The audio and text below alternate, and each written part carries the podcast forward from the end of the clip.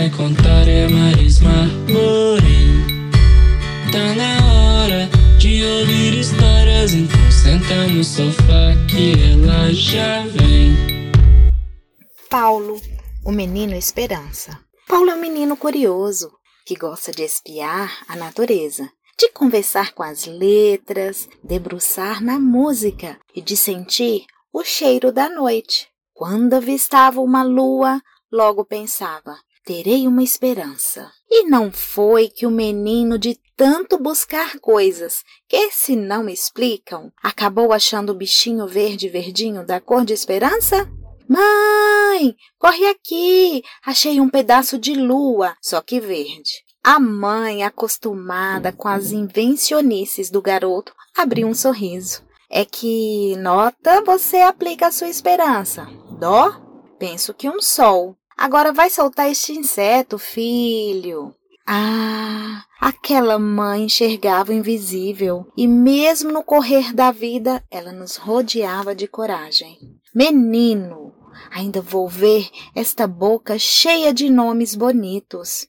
Essa era a sua maneira de me embrulhar na valentia, de me encorajar de esperança, bem verdinha.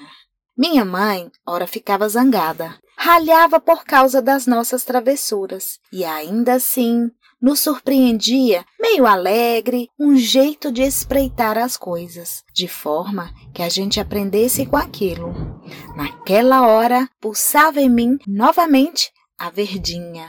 Lá em casa éramos oito filhos, um lar alegre, organizado e tudo que fosse belo e musical era permitido. Então, aproveitávamos nas apresentações dos talentos dos filhos para o Dia dos Pais e para o Dia das Mães. Música, teatro, declamações de poesia.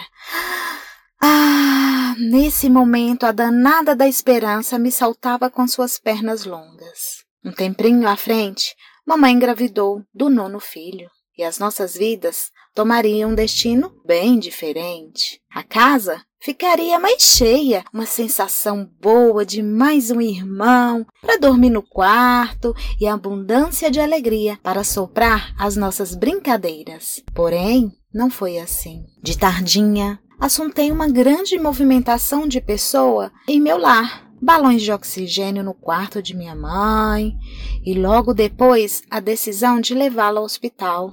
Meu peito ficou miúdo e minha esperança pouco esverdeada. Horas se passaram, o dia amanheceu e nada. Não sabíamos de nada. Só muita gente curiosa na porta de minha casa.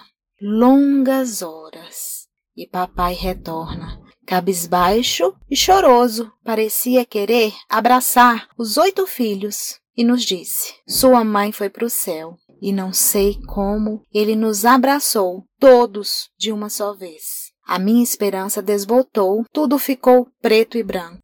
Triste, sem música, a casa desorganizou e uma tristeza ardia os meus olhos. Pai, mamãe foi visitar a lua? Foi ver a esperança?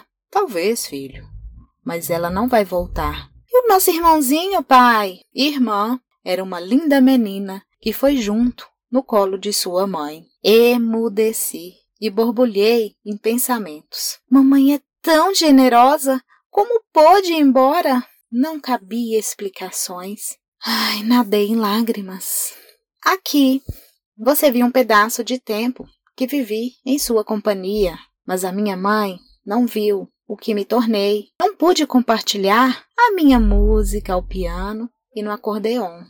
Ela não presenciou os netos chegarem ao mundo e nunca pude ver, brincar com eles. Não pude compartilhar as minhas dores e alegrias. Porém, o seu legado esperançou em minha vida. As cores mudaram de tons, é certo. E as nossas boas recordações preencheram a minha confiança. Mamãe me encheu de graça e me ensinou a vicejar a esperança para sempre. Tá na hora de ouvir histórias e quem vai contar é Marisma Morim. Tá na hora de ouvir histórias, então senta no sofá que ela já vem.